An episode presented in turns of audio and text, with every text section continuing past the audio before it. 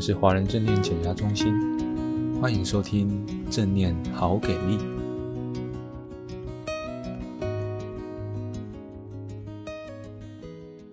各位朋友，大家好，啊、很开心又到了我们在空中相会的时间喽。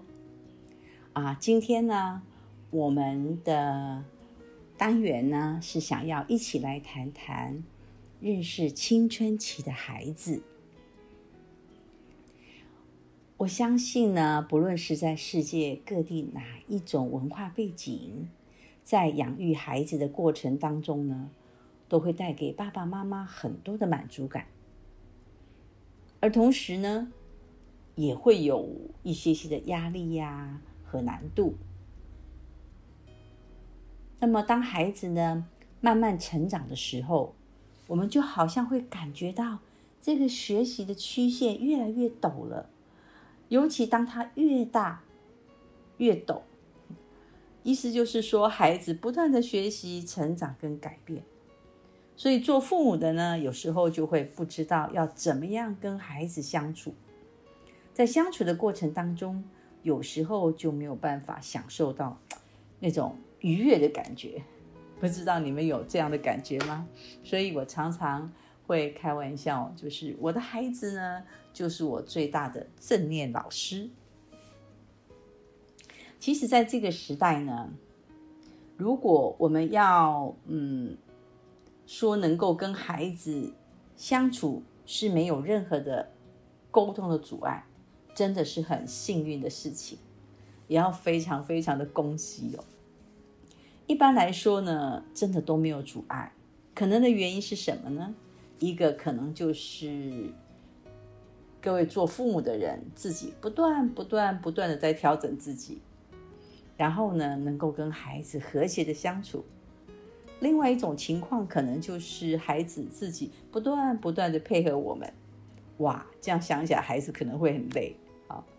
那么父母呢，自己调整自己，不断的去调整，其实也是蛮。也是很不容易的。面对青少年，我想做父母的确是面临很大的挑战。今天呢，我就想说，我用大脑发展的这个面向，好，来跟各位聊一聊，来认识青少年。那么，到底他们在这段时间的发展的优势和劣势是什么呢？丹尼尔·席格博士呢，特别在大脑。这个部分有很多的研究，在青春期的大脑生理变化所带来的四个不同的面向。那么我现在呢，要从丹尼尔·席格博士的理论来跟各位伙伴分享。听完以后啊，也许你就会松一口气，说：“哇，难怪我面临青春期的孩子会是这么大的挑战。”首先呢，孩子他的第一个发展是什么呢？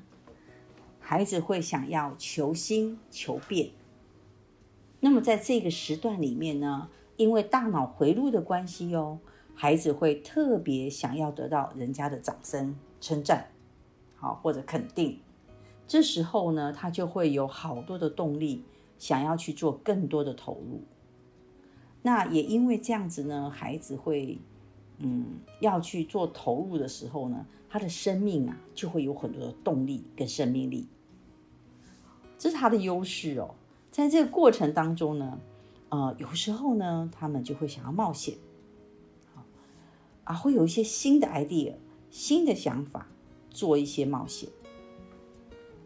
那么对这个世界呢，他会保持一个比较开放的心，听起来还蛮不错的，对吧？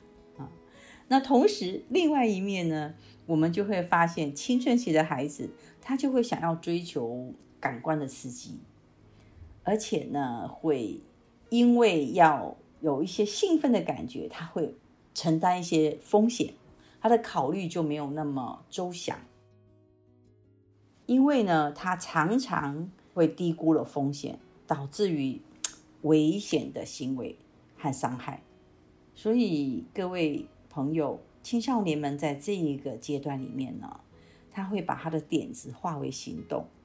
然后呢，没有办法踩刹车，也不会考虑太多的后果。我想听到这里，很多爸爸妈妈心里就会觉得哇，特别的担心。在这里要跟各位伙伴特别谈到的就是，因此亲子关系在这段时间好重要，好重要。怎么说呢？想想看，当孩子要去做某些行为，我们要阻止他不要去做的时候，如果我们的关系不够有连结，没有良好的亲子关系，可能就容易造成冲突了。如果呢，我们有良好的关系，可能就会有一点空间可以让我们跟他做讨论。这也是在我们接下去不同的单元里面呢，我们会慢慢来谈，怎么样有具体的方法跟孩子建立良好的关系。第二个，在青春期的孩子特点是什么呢？是他很喜欢的是社交的参与，也就是说，这个阶段的孩子呢，他会喜欢花时间在同学啊、朋友啊、同才。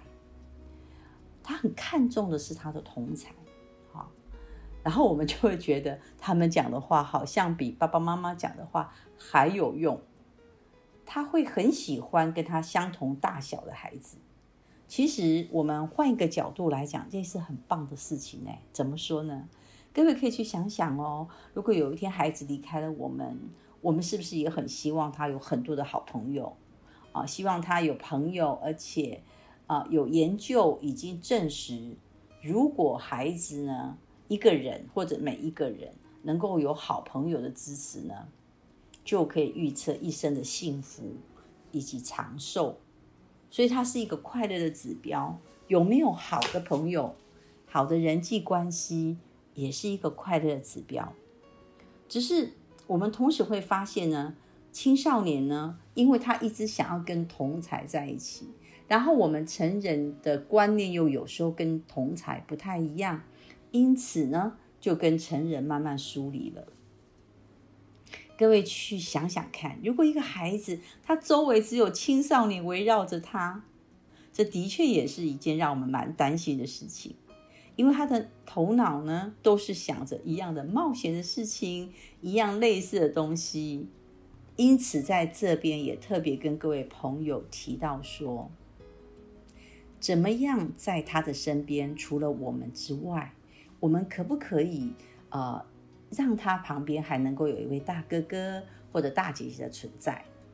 那这个大哥哥大姐姐可以是同学，可以是学校的学长，也可以是家里面如果关系好的哥哥或姐姐，也是可以的。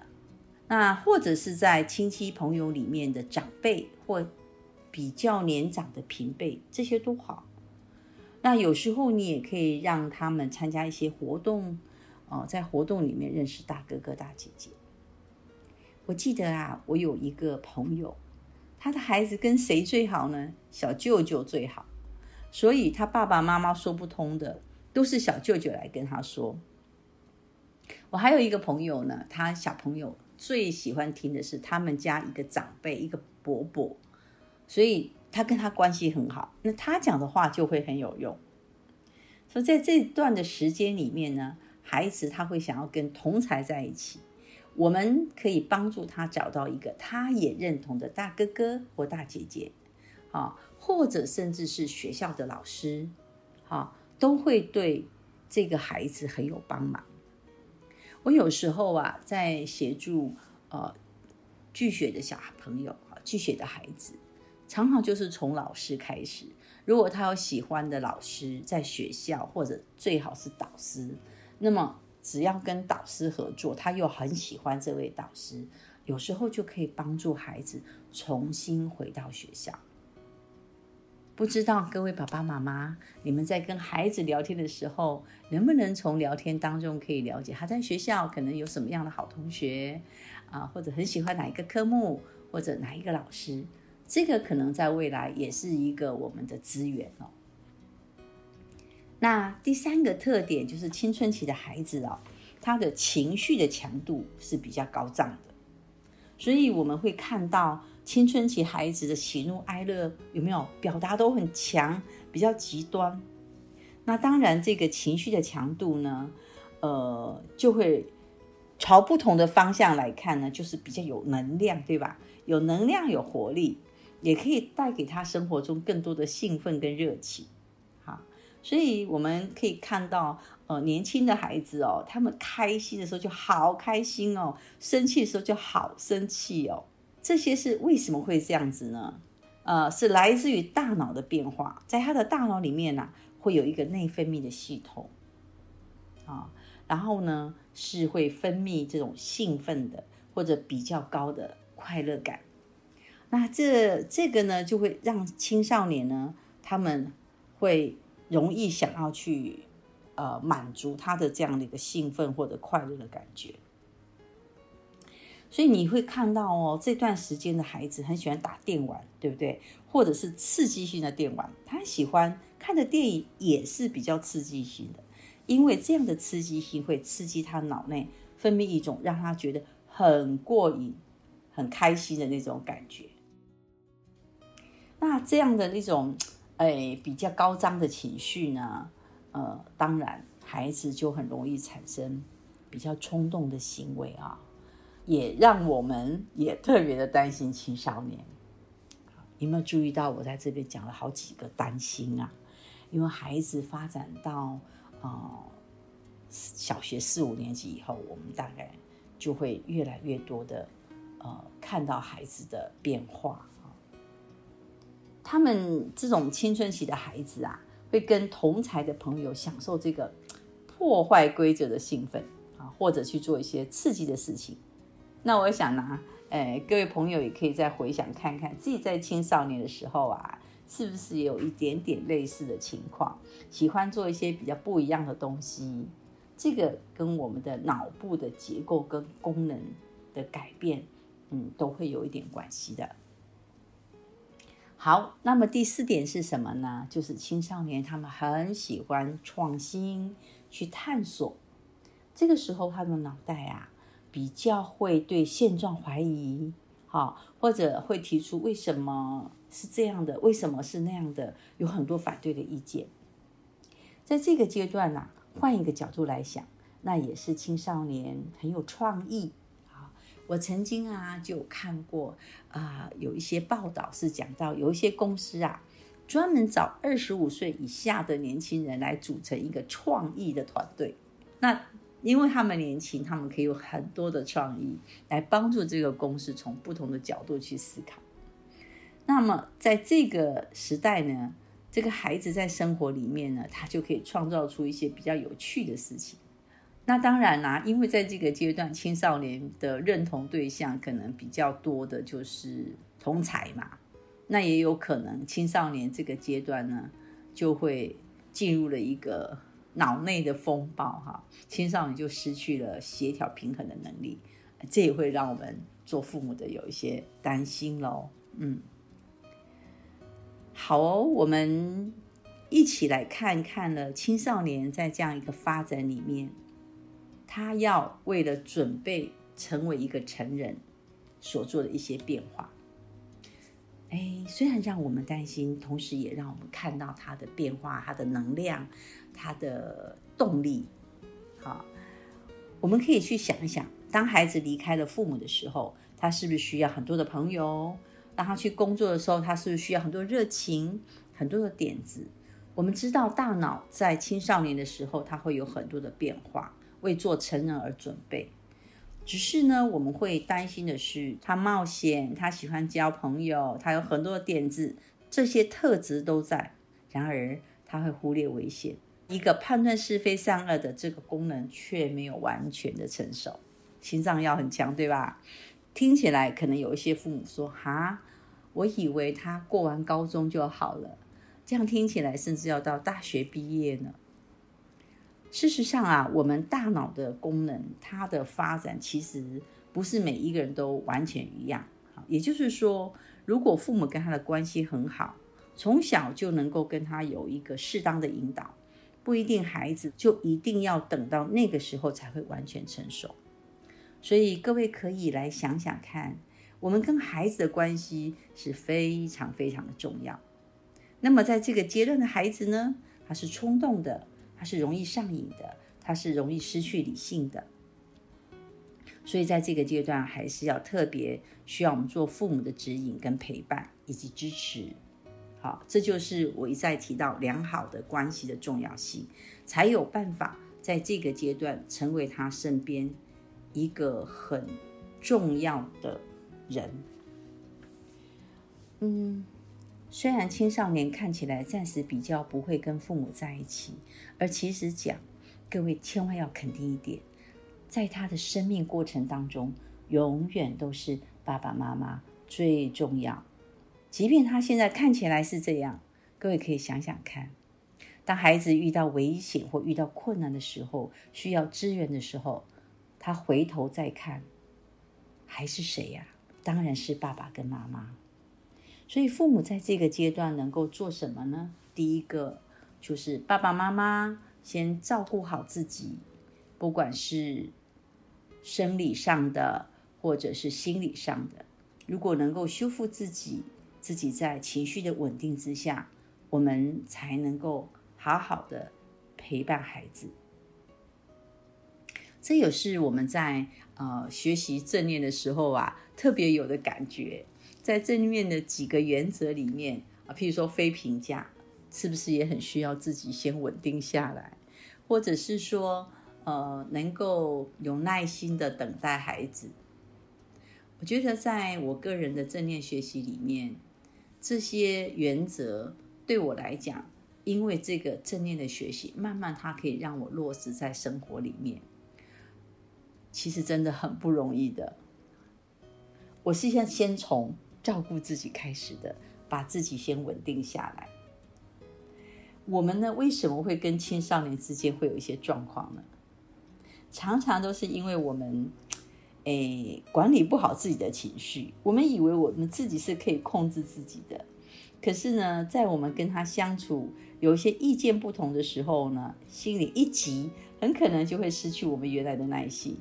哦，就是说，好吧，那我不说了，反正你也不会听。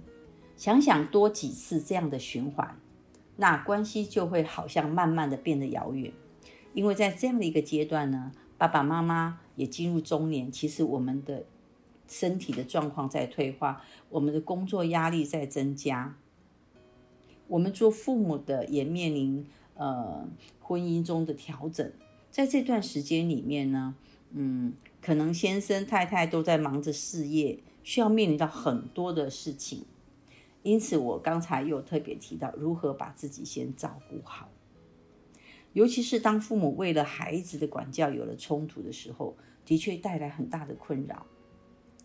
啊，另外呢，呃，我要请所有的伙伴留意跟青少年在一起的时候，耐心的倾听，才可能会有深度的对话。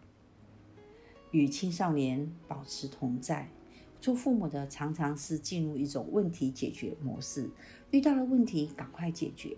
其实跟青少年在一起。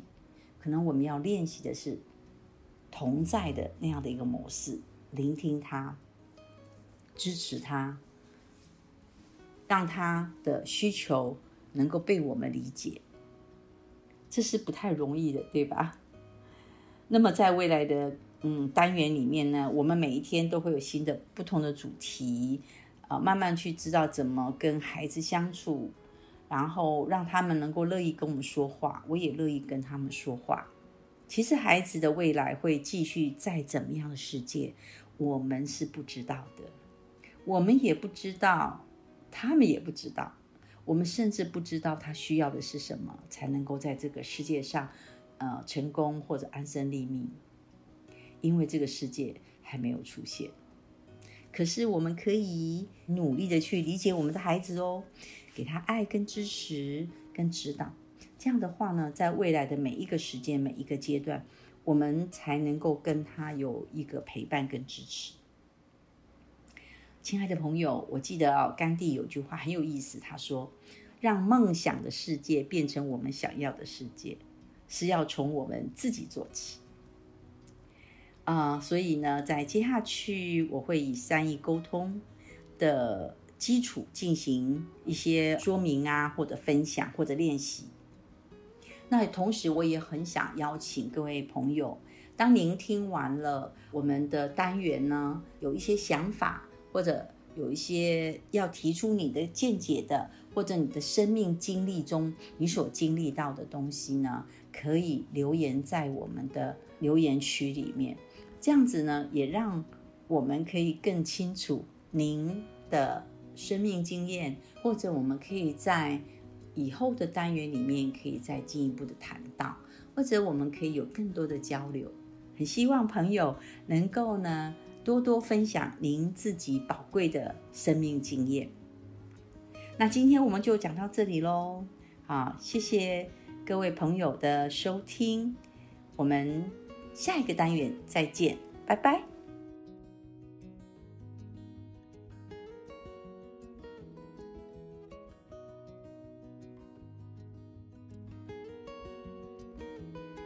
Hello，各位听众朋友，大家好，我是这个频道的小编阿杰。今天你从节目中学到了什么呢？